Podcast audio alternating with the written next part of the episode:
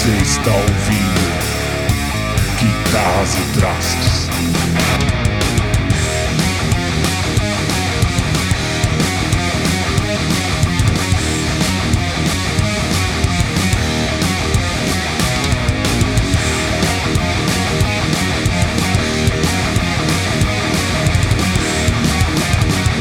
Fala pessoal, começando mais um Guitarras e Trastes. Stefano Serafini aqui e hoje vamos falar sobre um assunto aí muito importante para todo mundo que, que toca instrumento, toca algum instrumento ou pretende tocar. Seja iniciante ou avançado, nós vamos falar sobre a prática de praticar. E hoje estou aqui com meu ilustre amigo Die Pereira. Fala pessoal, aqui é o Die.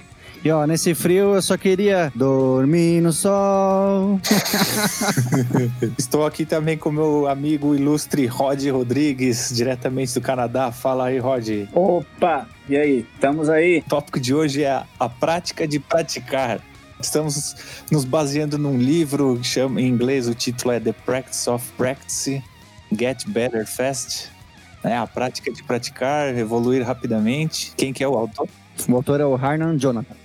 Certo. A gente vai deixar o link aí na descrição do episódio para você acessar pelo Audible. Por lá você pode acessar por 30 dias é, gratuitamente os livros. E, e se você ceder esse período, você passar a pagar uma. se fosse uma tarifa mensal para acessar todo o conteúdo, né? Esse esquema de streaming. Na verdade, você, se você assinar, você pode ganhar, baixar um livro de graça e você daí tem um desconto nos outros livros se você for assinante, mas você daí da, a partir do segundo mês eles começam a cobrar e todo mês você ganha um crédito para um livro. Mas se você quiser, você pode assinar, baixar esse livro de graça e depois cancelar, sabe? Pode cancelar e aí você fica com, com o livro que você já baixou. Para você, é, é muito bom. Esse livro é muito bom, eu recomendo, né? É que a gente vai usar como mais ou menos de fonte para o que a gente vai conversar.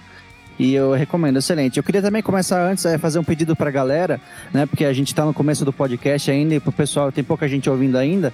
Eu queria pedir, se possível, pra galera que usa o Apple Podcasts, pra ir lá no Apple Podcasts, dar um review pra gente, dar as estrelinhas lá e falar o que, que tá achando, se você gostou, né? Porque se, quando você dá as estrelinhas, o podcast ele sobe na busca, no ranking de buscas, e fica mais fácil pra galera achar, né? Como tem poucos podcasts de guitarra, mas mesmo assim ainda tá, tá baixo o número, porque a gente ainda não, é não consegue achar a gente. Então, quem estiver ouvindo, se puder fazer dar essa força pra gente, a gente agradece. Legal, legal.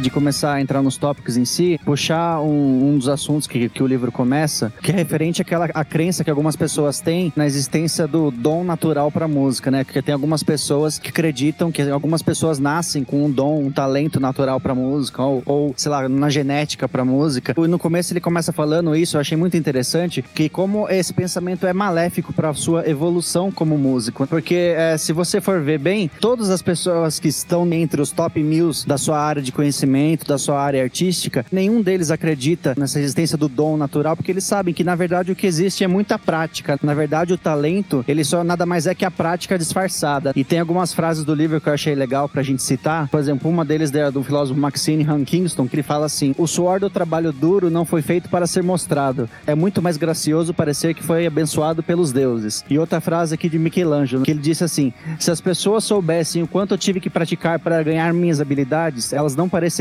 tão maravilhosas assim. Então eu achei muito interessante esse começo do livro, porque ele debate esse conceito de como pode ser prejudicial essa crença. Claro, cada um pode acreditar no que quiser, mas o que ele observou nesses estudos dele é que as pessoas que acreditam que existe um dom natural, é um talento natural para a música, elas tendem a ter um desempenho muito inferior, porque se a pessoa pensa que existe o dom natural, mas ela não nasceu com esse dom natural, o que, que ela pensa? Ah, então eu vou praticar pouco, nem, nem adianta fazer muito esforço, porque eu não, eu não nasci com o dom mesmo, então não tem o que fazer. E a pessoa que acredita que existe o dom e que ela tem esse dom, ela tem a tendência a praticar só o suficiente para mostrar que ela realmente tem esse dom. Ela não tende a erguer muito nível de dificuldade, ela tende a manter um padrão mais ou menos mediano somente para mostrar que ela realmente tem. Então achei muito interessante o começo desse livro como ele aborda essa questão. Como você acreditar que existe um dom natural ou não pode prejudicar o seu desempenho. Você concorda com isso, Rodrigo? O que você acha sobre esse assunto? Eu, achei, eu acho bastante interessante isso daí.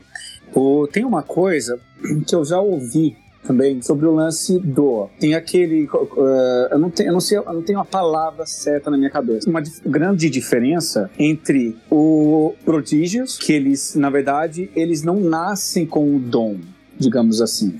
Né?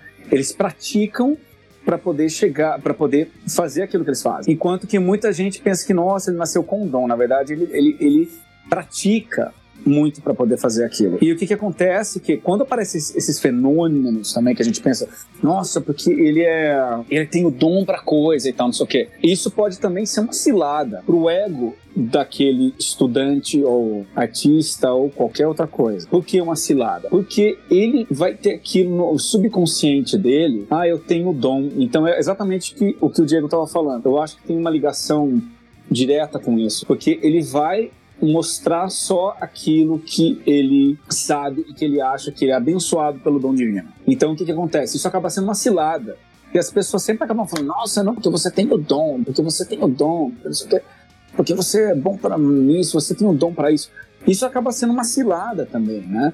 Por causa desse fato. O cara ele vai estar tão com aquilo na cabeça que, ai, porque eu tenho dom, eu tenho dom, eu tenho dom, que ele acaba não expandindo o conhecimento dele, muitas vezes. Enquanto que outros, por mais que às vezes as pessoas não fiquem falando porque tem o dom, porque tem o dom, porque tem o dom, ah, veio de nascença, não sei o quê, assim, a, a constante prática e a constante busca de conhecimento daquele outro que, entre aspas, não tinha o dom, muitas vezes leva ele num patamar muito superior. Eu já vi isso até com, com, com alunos que eu tive, sabe? Alunos que eu falei assim, nossa, esse aluno é super talentoso, esse tem o dom, entre aspas. Enquanto que eu vi que ele poderia ter algumas facilidades, N coisas, por causa, ah, porque tem alguém na família que toca, alguém na família que que tem um gosto musical mais apurado, que querendo ou não, isso ajuda muito no desenvolvimento. É muito complicado você falar assim, ah, não, você tem um filho que tá começando a se interessar por música e tal, e os pais só escutam música de, não vou, não vou citar estilos, tá, mas o, o- ele, por exemplo, ele se interessa por piano, ele vai querer é, tocar piano, mas os pais só escutam música de baixo nível. É, ele- obviamente que o caminho dele vai ser muito mais longo do que um outro que, por exemplo, cresce já desde pequeno com os pais escutando Chopin dentro de casa. Tem uma grande diferença nisso, né? E eu, eu aliás, concordo, concordo muito, né? Tô- essas observações que eu tô fazendo, eu tô tentando, tipo, linkar com essas frases do livro que você falou, que são algumas coisas que eu já tinha ouvido também, sabe? Muitos vídeos e coisas assim, podcasts também que eu, que eu escuto, que eles falam sobre, sobre isso. É, assim, é lógico que existem alguns fatores naturais que podem ajudar. Por exemplo, você ter mãos grandes pode te ajudar na hora de fazer acordes. Por exemplo, em outras áreas, sei lá, o Michael Phelps, que é um dos maiores nadadores do mundo. É claro que a- a- o formato corpóreo dele ele ajuda muito a ele poder ser, ser um dos maiores nadadores. Ele tem praticamente um pé de pato lá que ele tem no lugar do pé dele. Mas se não fosse o fato de ele nadar 8 horas por dia, de ele treinar muitas horas por dia, nada disso ia adiantar, né? Exatamente. Eu concordo com o que você disse, né? Que existem outros fatores que ajudam. Os principais deles é você nascer já em um ambiente familiar muito musical e você ter as, as oportunidades de estudo, que é diferente para uma pessoa que não nasce muito pobre, ela vai ter que trabalhar desde cedo e não vai ter tempo para deixar esse gênio interior dela aflorar, né? Então é diferente. Mas mesmo assim, esses dois fatores de nada adiantam se você não praticar. Exatamente, exatamente. Na verdade, a sua constância, a sua persistência, não constância, a sua persistência, ela acaba valendo até muito mais. Tanto até vou dar algum- alguns exemplos. A gente vê muito hoje em dia, né, essa, essa geração de, de- que o pessoal até coloca na internet, faz essas piadinhas na internet. Ah, mais um asiático, uma criança asiática e tal, tocando, né, Uhum. como, né, como adulto, Como se eles fossem né? é, geneticamente superiores já de natureza, né? Exatamente, é. Que na verdade não é bem assim. Você pode ver que Não, de jeito nenhum. É, eles são muito bons, sim, mas eles são bons ser produtores. Que, tipo, eles estão, por exemplo, estão tocando covers, eles estão tocando músicas que eles aprenderam de outros. Você pode ver que muitas dessas crianças, que alguns tempos atrás, tipo há 10 anos atrás, eles estavam muito em alta no, no YouTube, por exemplo, que a gente pensava, nossa, esse cara vai ser um fenômeno. E ninguém ouve falar deles hoje em dia. Porque eles tiveram aquela coisa de só reproduzir o que já foi feito, que eles acabaram ficando, digamos, um pouco para trás na questão de desenvolver uh, o estilo próprio deles, ou a música própria deles, ou a arte própria. E isso, na verdade, como eu te falei, aí entra aquele lance da cilada. Porque vem muito desse lance também de.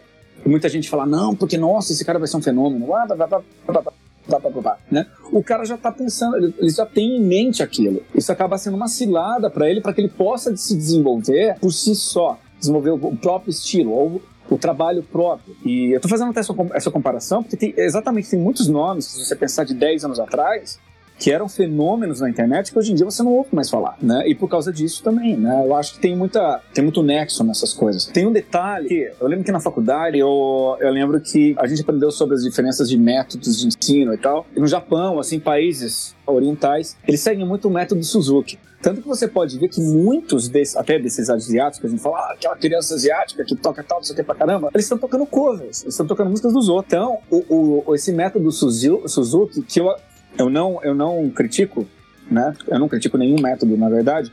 Eu acho que para muitas coisas, por exemplo, até para ensino de música erudita, eu acho que ele, ele é muito eficiente, mas para outros estilos, estilos nem tanto. Se você for ver uma coisa, por exemplo, mais do jazz e blues, que você precisa ter algo mais intuitivo, acaba sendo um pouco mais complicado, né? Mas é por causa disso. Essas crianças, uh, principalmente né, asiáticas, eles crescem com aquela mentalidade do método Suzuki, porque é uma coisa tradicional do Oriente. Então, por isso que tão novos, eles, eles, já são tão bons, tão novos também. Que ele, né, eles já têm aquela disciplina tradicional né, do Oriente, né? Tipo dos chineses, japoneses. Eles são extremamente disciplinados em, tudo que eles fazem. Eles já crescem com aquilo desde criança, né? E ainda tem essa, né, do, do lance de, de você copiar para poder reproduzir, você copiar para poder aprender é, é, outra questão, né? Que, que faz com que eles sejam tão evoluídos nesse ponto, né? Mas acaba se perdendo quando chega num outro patamar, né? E depois de alguns anos acaba se perdendo para se desenvolver o próprio estilo ou o próprio, né, a própria arte. É que até lembrei você falando dessa questão de você aprender para reproduzir ou aprender para desenvolver algo próprio. Eu lembrei de uma técnica de que eles chamam de um para um, que para cada coisa que você aprende, você reproduz aquilo de uma maneira sua. Né? Eu aprendi para cada coisa que você aprende, você devolve outra coisa, assim. É sempre assim. É nessa, nessa, nessa questão de você pôr em prática aquilo que você aprende. Né? Você vai para aula, você aprendeu uma coisa, e como que eu aplico isso na minha música, né? Já aplicar, é sempre assim. Aprendeu uma coisa nova, já aplica para sedimentar o conhecimento. Mas acredito que isso veio também mais com a música popular. Você pode ver que a música clássica te dá tanta, não te dá tanta liberdade para ir. Digo música popular que eu digo tipo jazz, blues etc, né? Ou até música brasileira e tal, né? Então, é, Acredito que seja mais ou menos isso. Esse lance do, do dom que vocês falaram, então é interessante também uma frase do livro que ele fala, né? Se você mudar o jeito que você olha, para as coisas, as coisas que você olha irão mudar. Então, mesmo que você tenha esse pensamento de que existe um dom, é legal você tentar parar de pensar assim e começar a pensar que, na verdade, o que existe, na verdade, é muita prática e não existe aquele lance de você é, fazer somente a manutenção do seu conhecimento. Se você não está tentando melhorar, você está obrigatoriamente piorando. Então, é muito interessante a gente falar, porque a prática ela pode te animar ou te limitar, dependendo dependendo da definição que você dá à prática. Praticar é muito mais do que você ficar sentado no seu quarto treinando técnica. A prática, ela deve ser prazerosa. Muitas coisas são praticar, né? Quando você ouve uma música nova, principalmente, uma música que sai da sua zona de conforto, ou uma música mais complexa, nada mais que você está fazendo, você está praticando. Porque o nosso cérebro, ele é, ele é plástico. Então, quando você ouve uma música nova, no começo, ela vai ser barulho. A diferença entre ruído e barulho é porque o ruído, um cachorro latindo, um motor de um carro passando, ele é um ruído. Mas o barulho, ele é subjetivo subjetivo da pessoa. Tudo aquilo que não é agradável ao ouvido daquela pessoa é um barulho. Então, para uma pessoa que tem o costume de ouvir uma música com simplicidade harmônica, melódica, quando ela escuta uma música um pouco mais trabalhada, um pouco mais complexa, aquilo no começo vai ser barulho para ela, porque o cérebro dela ainda não fez as ligações necessárias para ela entender, para organizar aquilo lá e dar um sentido àquela música. Então, por isso que você tem que ouvir muito a música fora da sua zona de conforto, música de maior complexidade, para você literalmente você vai estar tá ampliando o número de neurônios e ligações neurais no seu cérebro. É um negócio físico que acontece mesmo. Então, por isso que eu também não acredito naquele lance de que música é um negócio que você escuta a primeira vez e ou você gosta ou, não, ou você não gosta. Eu acho que música boa você tem que aprender a ouvir e aprender a gostar. É um processo que você tem que treinar o seu cérebro. Porque para um cérebro dar uma acostumado, uma música nova é só barulho. E tem todo aquele lance da plasticidade do cérebro. E quanto mais novo é a pessoa, maior é a plasticidade, né? Conforme a gente vai envelhecendo, o nosso cérebro não vai sendo mais tão plástico assim. Mas então ouvir música é uma das coisas que podem ser considerado praticar, né? Você ouvir boa música. Mas também tem outras formas de você praticar. Você assistir outros tocarem, você assistir um show, assistir um workshop, isso também é uma forma de praticar. Você improvisar, você ensinar, você compor, várias dessas coisas podem ser consideradas praticar. E é importante você saber que o fracasso é, é uma das partes mais importantes nesse processo. Tem uma frase do livro também do Churchill que é o sucesso é você ir de um fracasso ao outro sem perder o entusiasmo. Então é muito interessante que você tem desde o começo você tem que estar ciente das suas limitações e você tem que ir dar um passo de cada vez, né? É, eu gostaria até de abrir uma aspas aí no que você falou, que tem uma coisa que eu até costumo comentar com os meus alunos. Tem uma grande diferença entre você ouvir uma música para você curtir e uma música para você aprender. Porque quando você tá ouvindo para curtir, muitas vezes você não tá prestando atenção nos detalhes. Você tá cantando, você tá cantarolando a melodia e tal. Apesar que inconscientemente você tá aprendendo melodia e tal, mas você não tá tão conectado a alguns detalhes. Por exemplo, ah, aquela virada de bateria, aquele piano e tal, aquela frase do piano, aquela, aquele grupo de baixo. Você acaba, quando você tá ouvindo só para você curtir, você acaba não, não, não fica tão preso a esses detalhes. E é isso que eu até falo para os meus alunos, que quando você está aprendendo uma música, você precisa desligar um pouco essa parte do curtir, né, de ouvir para curtir, mas você ouvir para você analisar o que está acontecendo por trás. Porque dessa forma, você consegue memorizar as partes, você consegue memorizar onde está o verso, onde está o refrão, aonde tem uma virada que vai preparar para uma próxima parte, etc. E isso que eu até costumo falar para eles, né, que ó, você precisa ouvir de uma forma diferente para que você consiga entender o que está acontecendo aqui ou ali. E, aliás, isso tem funcionado bastante, né? Eu acho que muitos estão começando a entender isso. É, bacana, bacana. Esses, os japoneses, eles são muito famosos por criar métodos, né? Eles criam essas metodologias e, assim, muito na, na área automobilística, em várias áreas, né?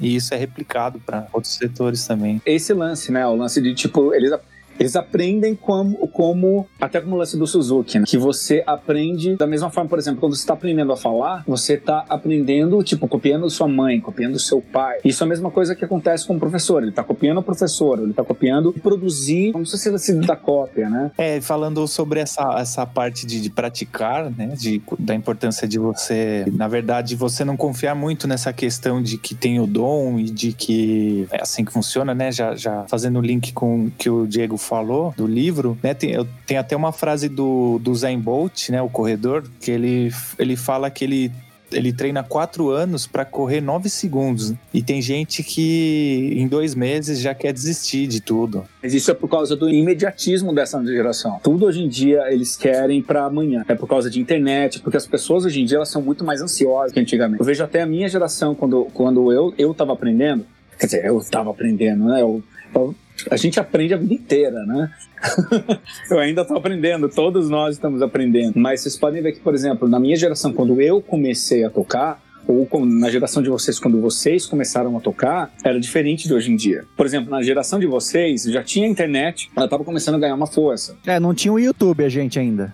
É, não tinha o YouTube ainda, mas ela já estava começando a ganhar uma certa força, né? Sim, sim. Assim, a gente ainda pegou a época do, dos VHS, das revistas de guitarras. A gente não tinha toda essa abundância de conteúdo que, que tem hoje em dia, né? A gente, pra gente tirar uma música, ou a gente tinha que tirar pela revista, né? A transcrição do mês lá que saísse na revista a gente tirava, ou a gente tinha que comprar uma VHS, né? Gastei inúmeras horas assistindo os melhores riffs e solos do Kiko Loureiro, técnica e versatilidade, das Dor da Noite também, né? Do Frank Solari, e os materiais que o professor particular passava pra gente, né? Então não tinha esse negócio de, você baixar e, em segundos ter 500 mil tablaturas no seu HD, sabe? Exato, exato.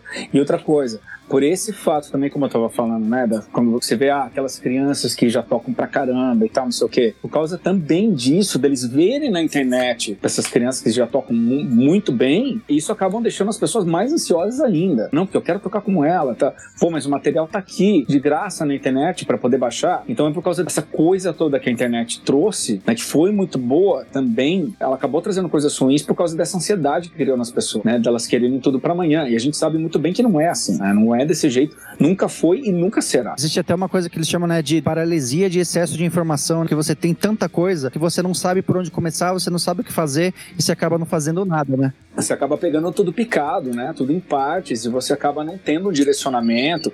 Isso é o que acontece muito, por exemplo, com os, com os alunos que eu pego hoje, hoje, assim, alguns anos atrás, tipo 10 anos eu poderia falar que era geração internet. Hoje em dia não dá mais para falar isso, porque todo mundo é geração internet. É. hoje em dia é difícil ver um aluno que não seja 100% do, uh, do zero. Todos eles hoje em dia já sabem fazer alguma coisa que aprendeu na internet e aprendeu errado. Sinceramente, eu acho impossível aprender sozinho, da forma correta, é, pela internet nos tempos de hoje. Eu acho. Eu concordo, principalmente no começo, né? Seu cérebro ele não sabe se o que você está ensinando para ele é certo ou errado. O input que você dá é o input que ele vai aprender. Então, se você começar a treinar a paletada errada desde o começo, a postura errada desde o começo, e ele vai criar a memória muscular para aquilo, e depois para você corrigir isso, meu filho, vai ser muito mais difícil. Muito mais difícil. Principalmente no começo, é, eu também concordo que é essencial você fazer aula com um professor particular, eu concordo. Tá até ligado ao, ao tema do livro, que os primeiros anos de estudo são normalmente definem o, o nível do músico, né? Os primeiros anos. No resto da vida. Exatamente isso que eu até ia, ia comentar. Principalmente, eu acredito que pelo menos os dois primeiros anos é essencial que você tenha um professor. É essencial. E como o Diego estava falando, se você não tem um professor nos dois primeiros anos né, do seu aprendizado musical, você com certeza você vai criar vícios que você vai acabar não conseguindo consertar no futuro. É fato. Os primeiros anos são cruciais para isso. E é o que acontece muito hoje em dia. Eu vejo muita gente, principalmente pessoas mais velhas, que eles são muito frustrados porque eles acabam não conseguindo tocar. Por exemplo, hoje em dia eu tenho, eu tenho alguns alunos que são mais velhos, já na faixa dos seus 30 e poucos, talvez até 40 e tal, que eles falam: Ah, mas eu venho tentando tocar já há 15 anos. Mas aí é que tá. Ele, ele, ele vem tentando tocar há 15 anos sozinho. E eles não conseguem eles não conseguem consertar todos aqueles vícios. Não conseguem. Eu já tentei de várias formas, eu já falei para eles, meu, você tem que parar de fazer isso e voltar do zero nessa questão. Exato, isso é o mais difícil, né? É o mais difícil, principalmente quanto mais velho você fica, mais difícil é para você consertar esses seus vícios. É isso que você falou, tem um lance científico mesmo. Existem estudos que mostram que, por exemplo, no lance da plasticidade do cérebro que eu estava falando, para uma criança aprender, por exemplo, uma música, um tema no piano, ela precisa repetir somente três vezes aquilo, sem errar, que aquilo já vai ser fixado na, no cérebro. Se for um pré-adolescente, ele vai ter que repetir em torno de oito vezes essa mesma coisa sem errar. E se for um adulto, ele vai ter que repetir em torno de 20 vezes. Então, quanto mais velho você for, fica mais difícil para você corrigir os vícios. Eu não tô querendo dizer que não dá para ensinar um cachorro velho novos truques, não é isso. Não importa a idade da pessoa, você tem e deve começar a tocar um, novo instrumento, mas a pessoa tem que ter a consciência de que existe esse fator fisiológico do ser humano que vai ser mais cada vez mais difícil para ela fixar do jeito que uma criança fixaria. Então, os dois anos iniciais são assim cruciais. É isso que vai definir sua vida musical. Né? Quando você vai ver o gráfico de evolução do músico, no começo, nos seus primeiros anos, o gráfico ele dá uma pontada para cima assim, ele vai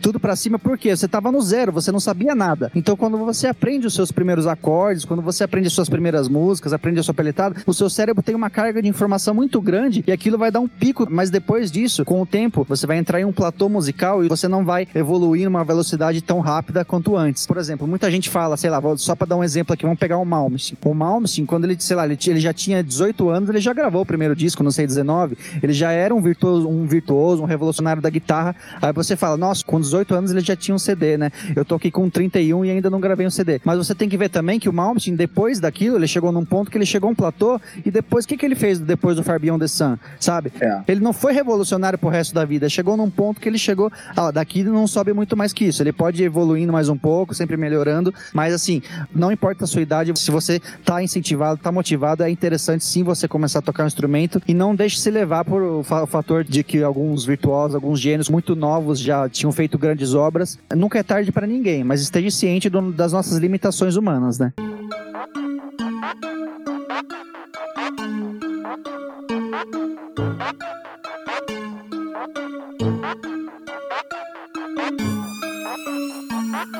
Thank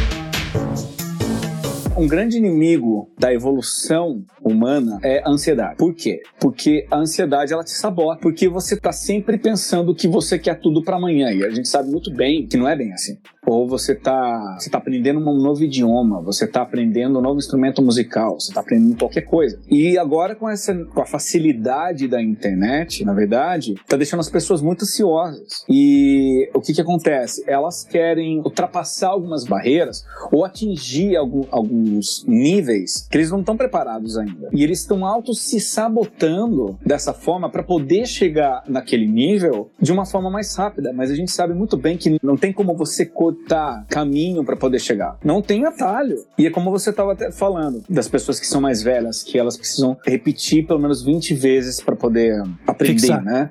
Fixar isso. Na verdade, o que acontece? Ainda mais para as pessoas mais velhas, porque como elas já têm mais experiência de vida, elas acham que elas podem fazer aquilo de uma forma mais fácil, ou seja, né, com alguns atalhos. Então, ou seja, elas acabam ficando muito mais ansiosas para poder chegar naquele nível que, que eles querem, naquele objetivo que eles têm. E aí entra a internet, porque o que, que acontece? O cara vê, nossa, mas aquele fulano de tal, aquela criança tá tocando assim, como que eu não, eu não, eu não consigo tocar? Mas aí é que tá. Aquela criança, ela só vai pra escola, ela chega da escola, ela fica, ela fica praticando. Enquanto que ele tá lá, trabalhando o dia inteiro, chega em casa, tem filho pra cuidar, tem mulher, tem, sabe, tem tudo isso pra poder fazer. É até uma ironia, né, isso que você falou, porque justamente assim, na época que mais você tem tempo, que é quando você é criança e pré-adolescente, é a época que você menos precisa de tempo para fixar. E quando na época que você mais precisaria de tempo de treino para fixar, que é quando você tá mais velho, é quando você menos tem tempo, né, que você tem que trabalhar. Isso que você falou é perfeito, é isso mesmo. Exatamente, exatamente. Então não tem como comparar.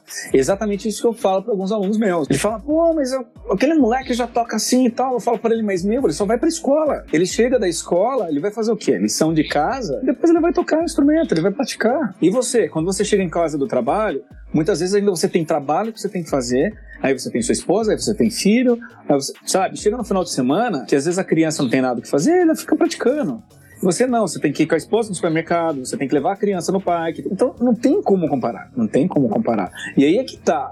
Aí, aí te falo, é até mais fácil uma criança aprender nesse- alguma coisa nova, um instrumento novo, do que uma pessoa mais velha. Exatamente por causa disso, porque a pessoa mais velha não tem tempo e ela auto se sabota por causa da, da ansiedade. É entendeu? meio que quer, quer compensar o tempo perdido, como se fosse entre aspas, né? Exatamente, porque quer compensar o tempo perdido. Por causa da frustração que ela tem, tipo, pô, eu já tenho tantos anos eu não consegui fazer aquilo que eu sempre quis. Só que é que tá, se desde o começo, desde o começo, tivesse pensado, tivesse na consciência, eu vou fazer da, da forma certa.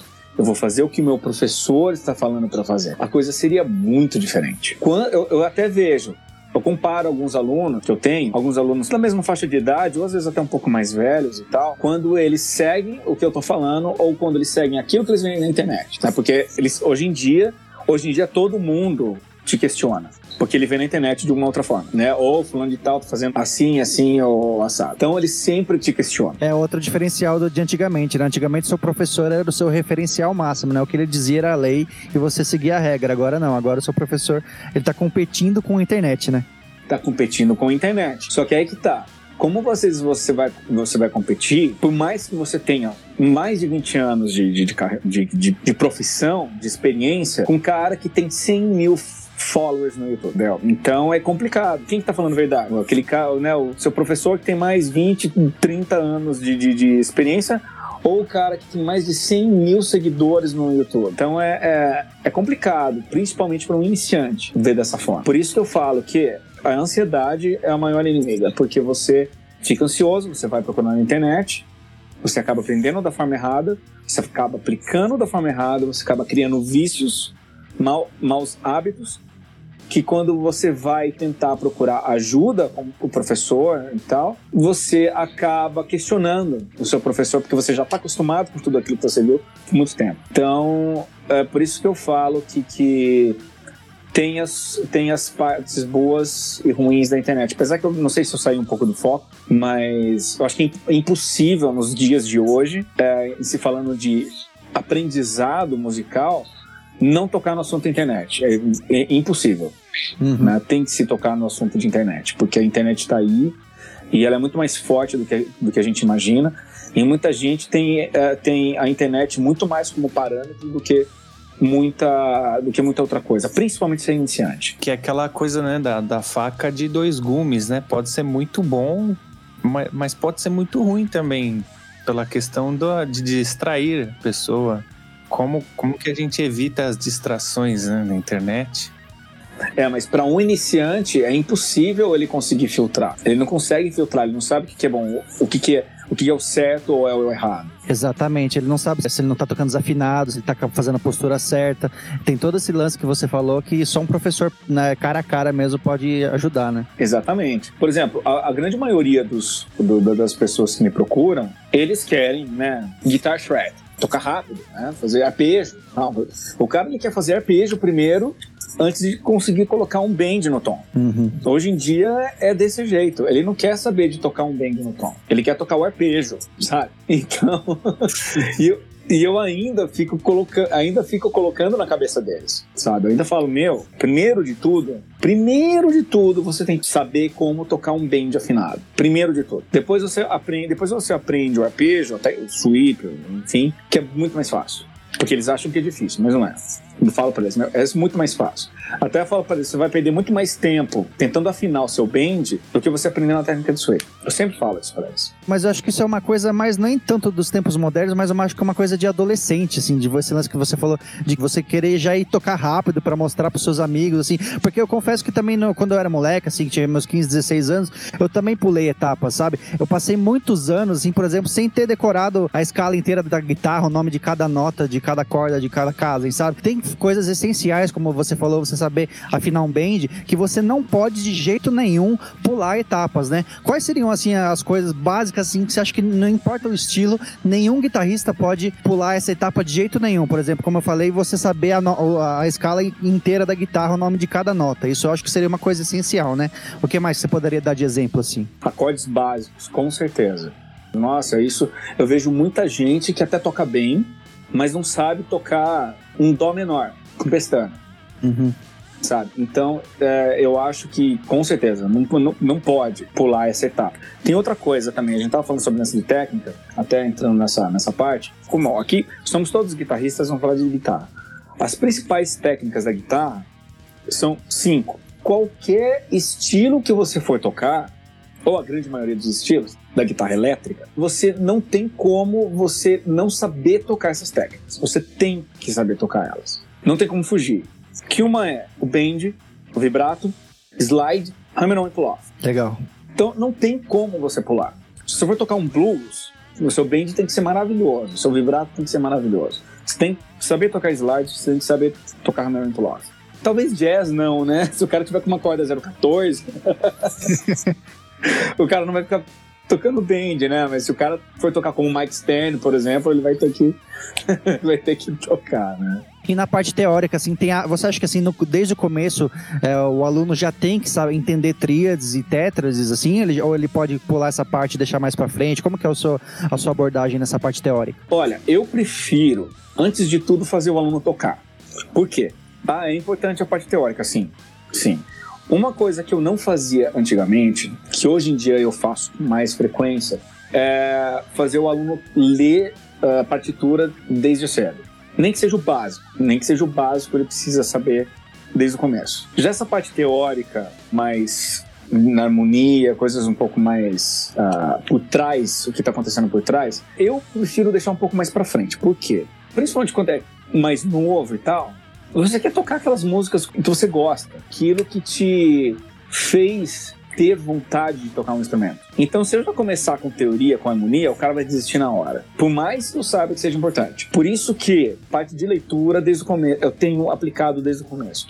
Mas essa parte mais teórica e harmônica, eu deixo um pouquinho mais tarde. Porque senão ele vai desistir já desde o início. Então, primeiro, eu, eu prefiro que ele já toque algumas coisas. Eu não estou incluindo aí, por exemplo, escalas básicas. Pentatônica, eu lembro que você já passava no comecinho pra gente, né? Sim, Sim, já no começo. Tipo, terceira, quarta aula, já tá sabendo tocar pentatônica. Todos os shapes, né? Eu não tô falando de, de escalas, e, já tô falando coisa mais por trás. Por exemplo, a teoria básica. Hoje em dia, por exemplo, eu prefiro passar a escala e os licks na prática antes de falar o que, que tá por trás da pentatônica, por exemplo. Antes não. Antes o que, que eu fazia? Eu passava a estrutura da escala primeiro, depois eu passava na prática, depois eu passava exercícios da- em cima da escala para depois passar leaks. Hoje em dia já não, hoje em dia eu faço o contrário. Dependendo do aluno, eu faço o seguinte: eu faço ele aprender um- pelo menos um modelo da escala. E ele tem que saber aquele modelo de baixo para cima, da esquerda para direita, de tudo que é forma. E a gente- aí a gente vai aplicar os leaks. E também, outra coisa que eu tenho feito é o seguinte: eu tenho feito eles improvisarem desde o início. Não só da forma prática, mas eu quero que eles façam também para treinar a parte mais intuitiva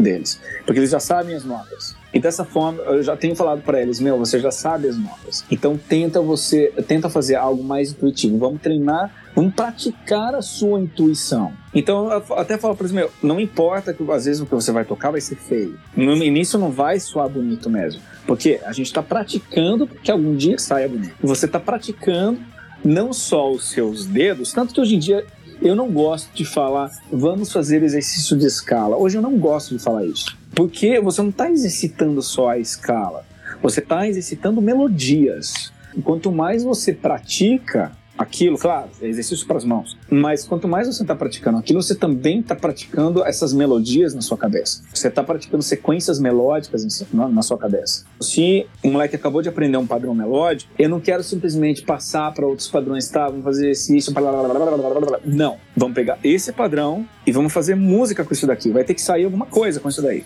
Claro que no começo eles ficam assustados, mas o que, que eu posso fazer? Daí eu falo para eles: não, você já sabe o padrão, você já sabe a escala, você já sabe aonde você está indo. Agora eu só quero que você crie em cima disso. Né? Vamos criar com isso daí. Você já sabe essas seis cordas, o que você tem que fazer, você já tem essa melodia, esse padrão melódico. Agora vamos criar em cima disso. É muito importante desde o começo. Eu sei que eu não pensava dessa forma alguns anos atrás. Talvez até quando vocês eram meus alunos eu pensava, eu pensava bem diferente. Mas hoje em dia eu acho que a intuição ela tem que ser praticada desde o início. Por isso que eu falo para eles esse lance. Você tem que saber sim todos os modelos da escala. Tem que saber. Mas é muito importante que você saiba fazer muito bem, nem que seja um modelo da escala, e você saiba criar muito bem com ele, sabe? Se ele já souber fazer coisas muito boas, por exemplo, se você for perguntar pro Slash se ele sabe todos os modelos da escala pentatônica, às vezes ele nem sabe. Não sei se ele sabe, mas enfim, eu tô chutando. Às vezes ele pode até nem saber, mas ele escreveu solos maravilhosos como de November Rain, com aquelas ferramentas que ele tinha, né? Então, ou seja, A sonoridade da pentatônica pode estar naturalizada dentro dele sem ele pen- pensar mais em modelos, padrões, assim, isso quer dizer, né? Exatamente. Por isso que eu gosto de fazer isso, eu gosto de fazer. Hoje em dia eu faço dessa forma. Primeiro de tudo, eu quero que o aluno ele internalize aquela sonoridade, certo? Para depois ele pensar além daquilo. Porque a partir do momento que ele internal, eh, não sei nem como falar essa palavra, mas internalizou aquela, aquela sonoridade, aquela sequência melódica, ele vai conseguir começar a trabalhar a mente dele de uma forma não só mecânica, mas também melódica e auditiva. Queria perguntar também, é porque principalmente nos jovens, acho que todo mundo, né? Ele quer o lance de que ele já quer tocar rápido desde cedo. E é muito importante frisar que na prática você tem que tocar devagar. Você tem que tocar de forma que você não erre nenhuma nota. Se você tá errando, o ideal é que você diminuir o BPM, né? Até que você consiga tocar de forma limpa todo aquele lick, todo aquele solo. Aí sim você aumenta o BPM, né? Você concorda? Ou você já pode ir arriscando subir um pouco o BPM, nem que erre um pouquinho. Como que é? Você acha essa parte do metrônomo deve ser melhor utilizada? Eu vou, eu vou- eu vou te dar um exemplo de uma, de uma coisa que aconteceu comigo. Eu lembro quando eu, eu tava praticando aquela música Far Beyond the Sun, do Mounds. Uhum. Eu tinha lá meus 18, 19 anos. E eu lembro que eu não conseguia tocar ela naquela velocidade. O que que eu fiz? Eu lembro que eu tinha sequência naquela época, e eu sequenciei a música inteira. Naquela época a gente não tinha YouTube, não tinha nem backing track dessas músicas. Você disse que você fez o baixo e a batera dela ali no. Isso, eu sequenciei o baixo e e a batera dela. E nesse sequência eu conseguia mudar a velocidade. E daí o que, que eu fiz? Eu diminuí a velocidade dela. Daí eu pratiquei a música inteira, não era só uma, uma frase, não. Era a música inteira. Eu praticava a, a música inteira, tipo, 20 BPMs mais devagar. Do que a original. E aquilo eu fui aumentando. tipo, nossa, para aumentar 5 BPMs demorava, tipo, meses, né? Uhum. E eu lembro que teve até um caso, uma vez eu toquei pra uma, pra uma pessoa essa música, o cara ele viu ele tocando, ele falou assim: mas você tá tocando essa música muito devagar. Ele falou exatamente desse jeito pra mim. Eu falei pra ele: é, sim, mas eu ainda tô estudando ela. Eu cheguei a tocar essa música, no assim, o ápice do meu treino, tanto que eu toquei. Eu cheguei a tocar essa música ficou mais ou menos entre 10 e 15 BPMs mais rápida que a original.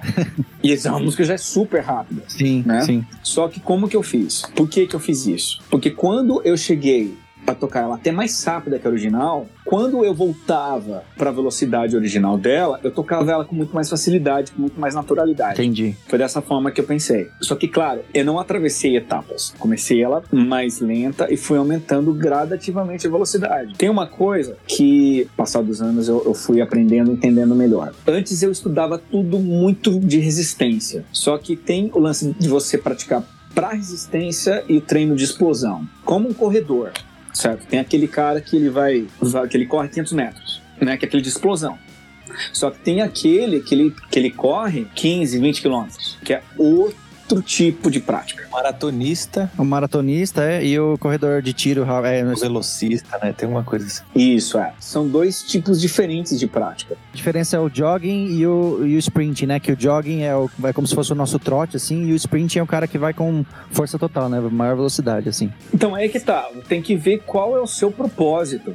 Se você gosta de músicas que são mais rápidas, que tenham frases mais rápidas e que tenha uma constância, que você precisa de uma resistência, você vai ter que praticar de uma forma diferente. Por isso que eu te falei que hoje em dia eu penso dessas duas formas, né? Tem o treino de explosão e tem esse treino mais de, de resistência. Normalmente, por exemplo, eu costumo dizer para um aluno, por exemplo, que ele gosta de heavy metal, que gosta de coisas mais complicadas, músicas mais técnicas e rápidas. Com ele eu faço o seguinte: a gente tem que treinar da forma de maratonista. Porque ele não vai tocar aquela frase rápida em dois segundos. Ele vai ter que tocar uma música rápida, às vezes durante cinco minutos. Enquanto que um cara, por exemplo, que ele gosta de Joe Bonamassa ou Steve Ray Vaughan, ele vai ter frases rápidas, Uhum. certo? Ele não vai tocar uma música inteira, rápida, com frases extremamente rápidas o tempo todo. Então, esse cara, ele vai ter que fazer a prática de explosão. Na mesma banda, assim, no próprio estilo, às vezes tem os dois estilos, né? Por exemplo, você pega no Dream Theater, né? A Spirit Care Zone tem uma fritaçãozinha no final, que seria a explosão que você tá falando, mas também tem o solo lá da, da Erotomania, que ela é inteira, né? Você vai ter que fazer o- a resistência inteira no solo inteiro, né? Sim, ou se você pegar aquela música de Dying Soul, que tem aquele dueto que tipo, nem sei, chega mais um minuto de dueto e os caras tocando no no pau, né? Aí é resistência pura, né? Não é É explosão. resistência pura, pura, pura, né?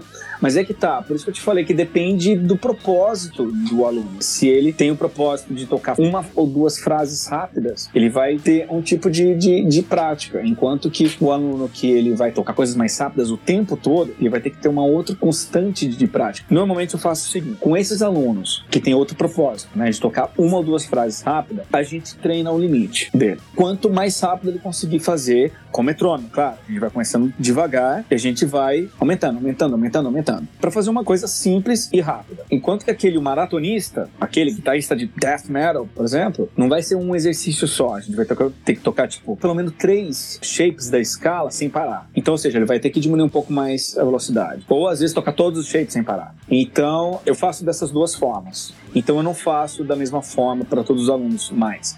Mas o metrônomo sempre, constante. Muitas vezes eu faço o seguinte: tocar já com uma bateria eletrônica. É porque para eles é mais fácil deles entenderem tocando em cima de um loop de bateria do que tocando no metrônomo. Principalmente esses iniciantes. Se ele chega já num outro nível, a gente já fala, opa, beleza, agora a gente precisa começar a trabalhar com metrônomo. Só que um iniciante muito do, do zero, é complicado para ele entender o lance do, do metrônomo, né? Claro que a gente tem que estudo de teoria no começo, né? Pelo menos saber a semibreve, a mínima, semínima e a colcheia. Ali já dá para fazer bastante coisa. Mas só que para ele ele consegue sentir melhor o, o ritmo e a velocidade do tema ou do exercício, etc, ou da música, se tiver um groove de bateria. A gente vai começando uma bateria mais um groove de bateria mais lento, daí a gente vai aumentando gradativamente conforme a, a velocidade. Uma coisa muito importante na prática musical ou da, da, de um instrumento, você tem que ter metas. Tem que ter, sempre você tem que ter metas. E de preferência, assim, metas de curto prazo, metas de médio prazo e metas de longo prazo, né? Por exemplo, é, quando você vai fazer, sei lá, você, no dia que você vai estudar, você não tem que se preocupar. Ah, eu, eu, por exemplo, você vai fazer um curso online, sei lá, de harmonia você tem que primeiro se preocupar. Ah, tem 30 aulas, tudo bem. Mas primeiro você tem que se focar na aula 1. Hoje eu vou estudar a aula 1. E você e aquilo é tudo que existe naquele momento para você. Você tem que. A sua meta de, de curto prazo é aquilo. Aí você vai ter as metas suas de, de, de, de médio prazo, né? Minha meta de médio prazo é terminar esse curso até o final do ano, por exemplo. Aí você tem, pode ter as suas metas de longo prazo. Sei lá, daqui dois anos eu quero ter o meu disco da minha banda gravado. Entendeu? Eu acho, mas é muito importante isso que você falou da meta, porque tem muita gente que já quer pular etapas e já, quer, já acha que você consegue ir pro, pro, pro longo prazo já no, em um mês, sabe? E quando você atingir a meta, você dobra a meta daí. E, e como você falou desse lance da, da meta, ô Diego, é, dessa forma que você falou, isso ajuda muito no psicológico. A gente precisa anotar essas metas. Você tem que ter em algum lugar que você tem que ver essas metas. Sim, hoje em dia existem até aplicativos que você pode falar, colocar lá suas metas diárias, metas mensais. Aí você, ah, hoje eu vou estudar o campo harmônico de Dó maior. Aí você estuda lá. É, até existe uma técnica que chama, que eu recomendo pro pessoal que chama, não sei se você ouviu falar, a técnica Pomodoro. Já ouviu falar, Rodrigo? Já ouvi falar. Ah, é, sim, eu conheço. É de um chefe de cozinha famoso, né? Pega uns, pega uns tomates. Ó, oh, põe o molho pomodoro aqui, né?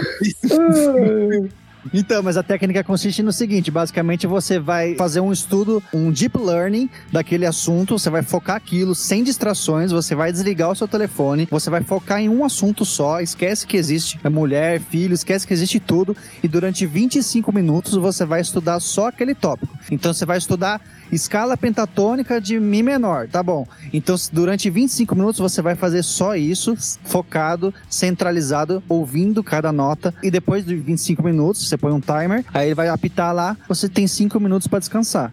Aí depois, né, passou meia hora, aí você vai fazer mais 25 minutos de um outro assunto, de uma outra coisa. Então essa é uma técnica boa para você ir administrando a sua evolução. Senão, se você não tiver uma forma de administrar o seu tempo, fica muito difícil, porque é tanto conteúdo que a gente tem que estudar e a gente fica perdido, né? Eu começo com o quê? Eu começo com a técnica, eu começo com o campo harmônico, eu começo com a teoria. Então se você colocar aí para você, ó, é 25 minutos esse assunto. Acabou 25 minutos, passa pro próximo. Daí depende de quanto tempo você pode estudar diariamente e vai depender da forma que você organiza o seu estudo, né? Exatamente.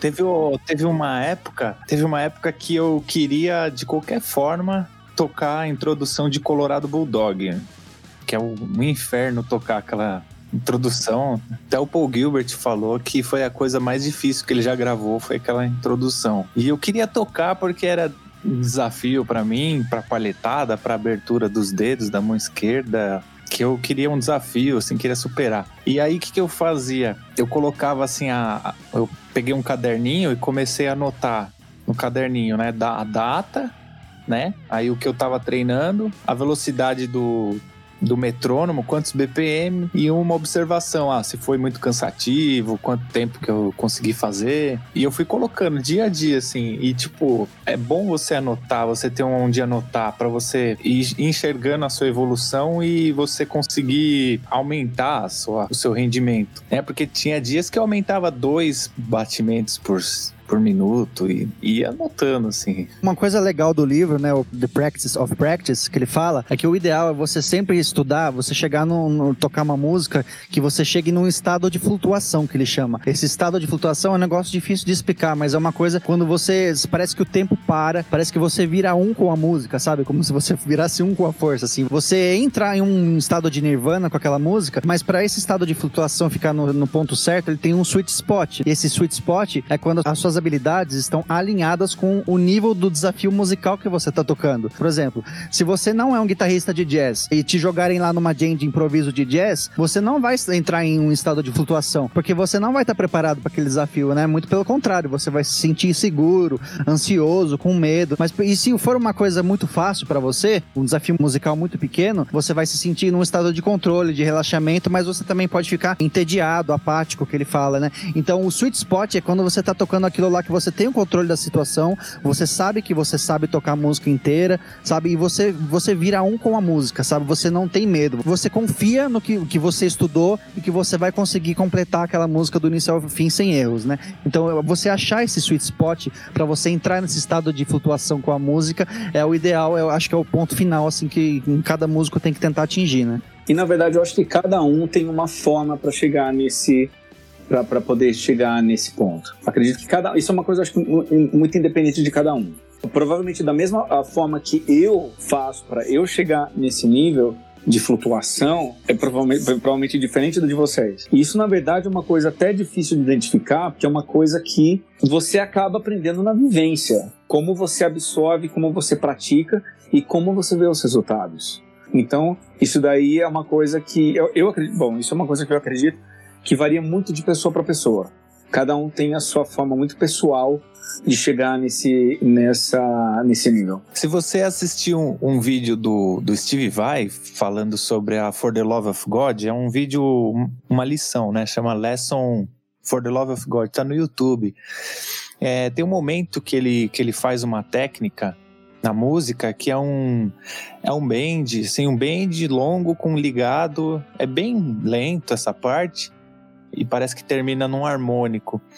E, e ele e ele fala que quando ele consegue acertar isso no show, para ele é a realização, ele ganha a noite quando ele faz isso. Que legal show. isso. Nossa, que massa.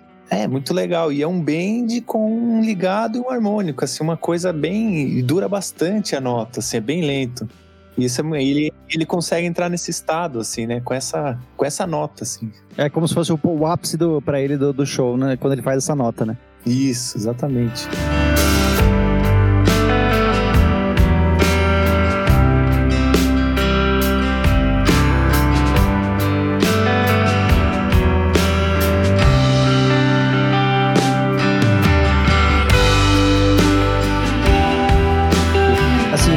Professor, é, para um aluno assim que tem uma hora por dia para estudar, ou lá ele tem duas horas, três horas, em termos de porcentagem, assim, como que você é, indica para ele dividir o tempo dele de estudo? Você, você acha que é melhor ele começar com a parte técnica e depois fazer repertório, depois teoria? Como que é mais ou menos assim por cima assim que você aconselha a dividir o tempo? Eu aconselho eles começarem com o técnico, porque isso já deixa eles um pouco mais aquecidos e também mais seguros para poder trabalhar na parte de repertório. Porque assim, eu acho que o repertório sim é muito importante, porque a gente coloca na prática o que a gente aprende na parte técnica. Eu sempre costumo fazer dessa forma, né? Quando eu estou aprendendo alguma técnica com algum aluno, até eu falo para ele, olha, quando a gente terminar essa, né, basicamente o que eu quero fazer com essa técnica, eu quero aplicar isso em alguma música. Né? Até falo para eles, ó, a gente pode escolher alguma música que você gosta e tal, mas que contém essa técnica, para que a gente possa colocar ela na prática. Então eu prefiro começar com a parte técnica primeiro, porque daí o cara, quando ele vai fazer a parte de repertório, por exemplo, se ele tem uma hora por dia, ele precisa treinar pelo menos uns 15 minutos de técnica,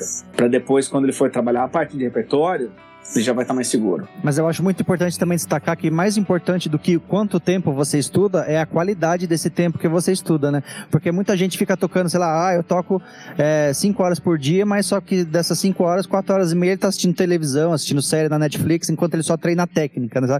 Então, eu acho muito mais importante você fazer um estudo consciente, você ouvindo cada nota que você tá tocando e dedicar o seu tempo só aquilo, né? A técnica até permite, assim, você, ah, eu vou ouvir um podcast enquanto eu só treino a tal. Mas principalmente se você for estudar algo que você precisa é, do ouvido mais apurado, acordes, harmonia, teoria, em geral, assim, o seu tempo, você não pode fazer multitasking para isso. Algumas coisas você pode fazer multitasking, mas para outras não, né? Exatamente. É, no caso é a prática consciente e a prática inconsciente. Por exemplo, ah, o cara tá assistindo, por exemplo, tá escutando podcast, tá treinando a paletada. Ele tá praticando aquilo lá inconscientemente, digamos assim porque ele tá fazendo aquilo, aquela coisa pros dedos, né? De uma forma que ele já sabe, ele tá praticando aquilo dali, né? É tipo, percorre outros caminhos no cérebro, né? A forma como você, você põe atenção.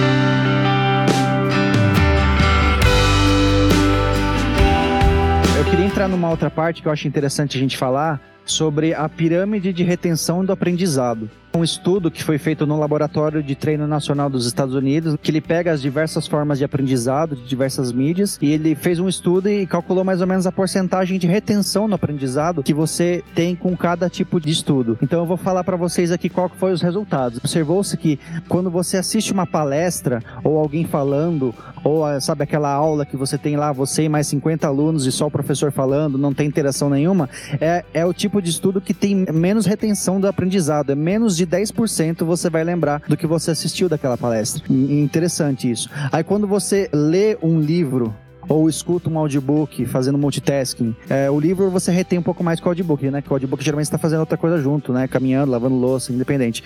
Um livro, eu achei curioso que o livro também você retém somente 10% daquilo que você lê, cara. E, e quando você para para pensar, realmente faz sentido, né? Pega um livro que você leu no mês passado, provavelmente você não vai lembrar mais do que 10% do que você leu naquele livro, né? Então eu achei muito curioso. Aí depois disso, 20% de retenção seria o audiovisual, quando além de você ter uma informação visual daquilo aquilo é, você está escutando. Por exemplo, um vídeo no YouTube, sei lá, um vídeo do tutorial no YouTube. Você consegue reter em torno de 20% do, do aprendizado. Aí tem um que mais ou menos é, se mistura um pouco com isso, que é a demonstração, né? Quando você vê alguém fazendo algo, não só falando como faz, mas você vê a pessoa de fato fazendo, você consegue reter cerca de 30% daquilo. Ah, e quando você discute com alguém aquilo, que é o que a gente está fazendo aqui, por exemplo, agora nesse podcast, você consegue reter até 50% dessa informação. Por exemplo, um dos maiores maiores benefícios de você fazer uma faculdade não é as aulas que você vai ter, mas sim as discussões que você vai ter com os outros alunos e com os professores, né? Seja faculdade de música ou faculdade de qualquer coisa, né? O que vai reter mais aprendizado quando você estiver discutindo, estudando junto com seus colegas do que na própria aula em si. Depois disso, o que mais você tem retém o conhecimento é quando você vai e faz de fato aquela coisa. Você vai, pega a guitarra e começa a tentar fazer aquilo. E de tudo, o que você mais retém com o conhecimento, 90, você retém 90% do conhecimento é quando você você ensina a fazer aquela coisa. Então, ou seja, o que ele, esse estudo concluiu que a melhor forma de você aprender algo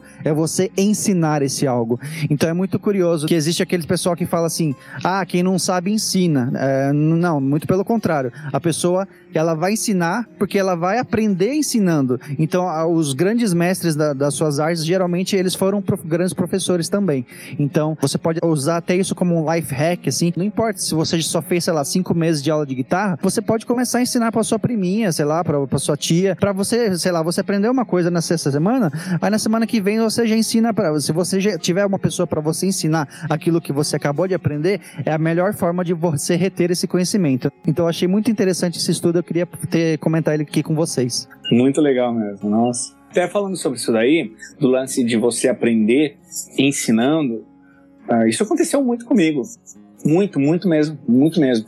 Não também pelo fato que os alunos eles ajudaram eu, eu ver a dificuldade dos alunos com determinadas coisas, fizeram eu pensar de uma outra forma. Não só porque eu tive que correr atrás para poder saber como ensinar eles, mas também a, acabou despertando em mim algumas falhas que eu já tinha e que isso ajuda com que eu consiga resolver até essas próprias falhas que eu tinha, para resolver a falha do aluno. E tem outra coisa, muitos alunos, eles não vêm com o mesmo background que a gente. Tem muitos alunos de, que gostam de coisas diferentes. O que que acontece? Isso faz com que eu aprenda também com eles coisas que eu não estava acostumado e que eu consigo aplicar também na minha forma não só de pensar, mas também de lecionar e também de tocar. Teve, aliás, teve vários alunos que eu acabei tendo contato com eles de músicas que estilos musicais que eu não tinha contato antes, ou que eu não me interessava antes. Daí vem lá o que a gente estava comentando lá no começo do podcast, que tem muita coisa que a gente acaba aprendendo a gostar. E isso é o que aconteceu comigo e já acontece diariamente. Queria falar sobre a questão do, do começo para você para você poder evoluir. É muito importante você praticar isso em conjunto. Você tocar com um amigo essa essa questão da, da concorrência sadia. Então, é muito legal isso que você falou isso, aí, Stefano, porque é o que aconteceu com a gente, né? A gente começou a tocar junto e essa competição sadia entre a gente é, foi muito importante para nossa evolução, né? Eu acho que, sim, deu um up, é, acelerou muito a nossa evolução quando você tem um colega para tocar junto, para tirar as músicas juntos, né? Quando você a gente tocava muito músicas que tinham dois guitarristas, então tinham dois solos, aí você tirava o solo do Adrian Smith nas músicas do Iron Maiden e eu no, do, do Dave Murray, e a gente ia, tinha essa competição sadia, mas eu acho que é assim um fator muito importante de você evoluir é você estudar com um amigo ou você já começar desde o começo com uma banda, né? Pega alguém que está iniciando na bateria, uma, alguém que está iniciando no baixo e monta a banda lá, faz a bandinha lá e começa a estudar todo mundo junto e crescer junto, né? que a gente praticamente começou assim com essa concorrência sadia e a gente tinha a meta que era todo domingo se apresentar, apresentar um repertório com músicas novas e com a banda, né? A gente tinha uma meta de praticar em conjunto e, e a gente ensaiava três vezes por semana com a banda e chegava no domingo tinha que se apresentar e tinha que estar tá redondo, né? Acaba um puxando o outro, né? Mas legal, pessoal, foi muito bom esse papo. Então, é, eu queria deixar recomendado aí para vocês lerem The Practice of Practice, tá? Do autor novamente o Harnon Jonathan. É um livro, acho que é essencial para todo músico é, ler esse livro ou ouvir. Tem, ele tem o formato de audiobook em inglês pelo Audible. Se vocês puderem é, se interessarem pelos livros que a gente recomenda aqui e puderem comprar pelos links é, do aqui que a gente deixa no, na, nos posts do podcast, você tá, vai estar tá ajudando a gente, né? Para vocês vai ser o mesmo preço, não vai não vai mudar o preço e a gente vai ganhar uma comissãozinha e já ajuda a, gente, a motivar a gente a continuar fazendo aqui. Esse, esse, é legal ter esse feedback de vocês e é uma forma de ajudar a gente, né? Então eu queria recomendar esse livro e falar aqui é, novamente algumas dicas que, que, que, é dada nesse livro, passar bem rapidamente aqui por elas, né? Então, a, a, dica número um que eu queria só relembrar, então, é você não acreditar naquela ideia de que o, da, que o talento é genético ou que é um dom divino, né? E saiba que o que existe na verdade é prática, prática e prática e mais prática, né? A segunda dica que ele dá é se você ensina, né, que é a melhor forma de você reter o conhecimento é você ensinar, e se você for ensinar é você ter, tomar cuidado com a forma que você elogia o aluno, né? Como assim, você dizer que ele tem talento, que ele tem o dom, que isso pode influenciar ele, uma frase dita pode mudar o comportamento dele. É sempre você bom manter a, a, a na, na, linha o pensamento dele nesse lance do, do, do talento, do dom. A terceira dica é você sempre tocar devagar o suficiente para não errar e quando errar, você consertar esse erro imediatamente, né? Se você está errando só numa, parte é, específica do solo, não fica voltando pro solo desde o começo, é para até chegar de novo lá na parte no final que você está errando, por exemplo. Você tem que focar, na, é, focar naquela parte que você está errando. Ah, eu estou conseguindo tocar o solo inteiro, mesmo, menos essa parte aqui da fritaçãozinha. Foca nessa parte que você está errando até ela ficar perfeita no BPM devagar, até você conseguir tocar ela na velocidade. Você pode até criar uma, uma um exercício para poder praticar essa parte. O Steve Morse uh, disse isso uma vez na, na Guitar World, que, que como que ele pratica as partes mais complicadas das músicas dele. Ele falou que ele cria exercícios para poder uh, desenvolver aquela, aquela técnica. Legal. A quarta dica que ele dá é você sempre adotar uma mentalidade de iniciante, de que você tem muito a aprender, né? De você ser humilde perante o seu instrumento, não achar que você já sabe tudo, porque na verdade a música é um assunto infinito que você vai morrer sem saber tudo e tem que ter isso na sua cabeça. É, a quinta dica é você não deixar que as críticas e nem os elogios te definam, né? Que tem muita pessoa que se desmotiva, com, principalmente na era da internet, você posta lá na, na, no YouTube o negócio, o pessoal vai criticar, ah, tá sujo, tá uma bosta. Então você não pode deixar as críticas te definirem e, nem os elogios. Que porque alguém te elogiou, você é um gênio no seu instrumento, então você tem que estar tá sempre com os pés no chão contra o seu instrumento. Uma dica extra que não tá no livro que eu queria acrescentar aqui é você tomar cuidado com as bolhas da rede social. Assim, eu acho que a rede social ela é um péssimo ambiente para você se motivar quanto à sua arte, quanto à sua música, porque geralmente você, se você é músico, você está numa bolha de outros músicos, né? Então às vezes é muito comum você, é, por exemplo, você posta uma música lá, mas só que você já viu lá que já tem outros trocentos guitarristas no seu feed, aí a única pessoa que curte o seu vídeo lá é sua tia Gertrudes, o seu vizinho, e você acha, puta, eu estudei aqui três meses essa música e eu, tenho, eu tive aqui quatro curtidas no Facebook. Isso pode desmotivar você. Você tem que ter em mente mente que o mundo é muito maior do que o seu Facebook e você não pode deixar isso te afetar. Então, é, seja firme no que você acredita na sua arte e vai até o fim. Se você quer estudar um estilo que poucas pessoas gostam, independente, você tem que ser firme e ir até o fim naquilo que você acredita. Então, uma outra dica, né? Você não, você não se levar tão a sério assim, né? Porque ninguém vai morrer se você tocar uma nota errada no improviso. A música tem que ser uma coisa prazerosa. Você tem que é, ser agressivo, você tem que tomar riscos. No improviso, numa composição, numa jam, você tem que tomar riscos. Você não pode ficar acanhado, vamos dizer assim, né? É muito importante você tomar riscos na música. A sétima dica que ele dá é você focar ao máximo em ser o melhor músico possível e não ficar pensando que, ah, é impossível, eu nunca vou conseguir tocar isso, eu não, nunca vou, é, sabe, eu nunca vou ser um, é, igual esse guitarrista que eu sou fã.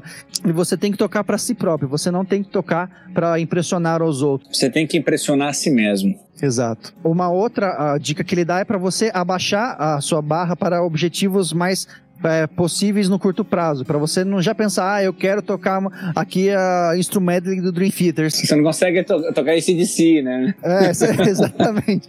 Entendeu? Então, é, assim, tenha metas alcançáveis, você tem que ser, você pode ser ambicioso, mas você tem que ser pé no chão para fazer metas alcançáveis de curto prazo e, e, dar um passo de cada vez, né? Outra dica que ele dá é você sempre deixar o seu instrumento fora do case e de fácil acesso, né? Os pedais montados ali pronto para você só sentar e plugar, porque se você deixar ele lá no case com os pedais tudo guardado, com os cabos guardados. É um empecilho a mais, uma coisa a mais que você vai ter que fazer, que vai te desmotivar enquanto se, se tivesse já tudo montadinho ali. Ah, você tem 15 minutos ali de intervalo, você pode pegar ali e treinar a escala, treinar o solo, treinar a técnica. Então, uma dica que eu achei bem interessante, que eu nunca tinha parado para pensar, é você deixar sempre o instrumento ali pronto para ser usado do seu lado ali no stand. E para finalizar, é uma dica que eu acho importante, é assim, quando é, é comum às vezes você se sentir estagnado, sabe? Que você, ah, parece que eu não evoluo, parece parece que eu não saio do lugar, sabe? E para você contornar isso, uma dica é você sempre é, voltar a ser um iniciante, você voltar a ter aquela mentalidade de, de iniciante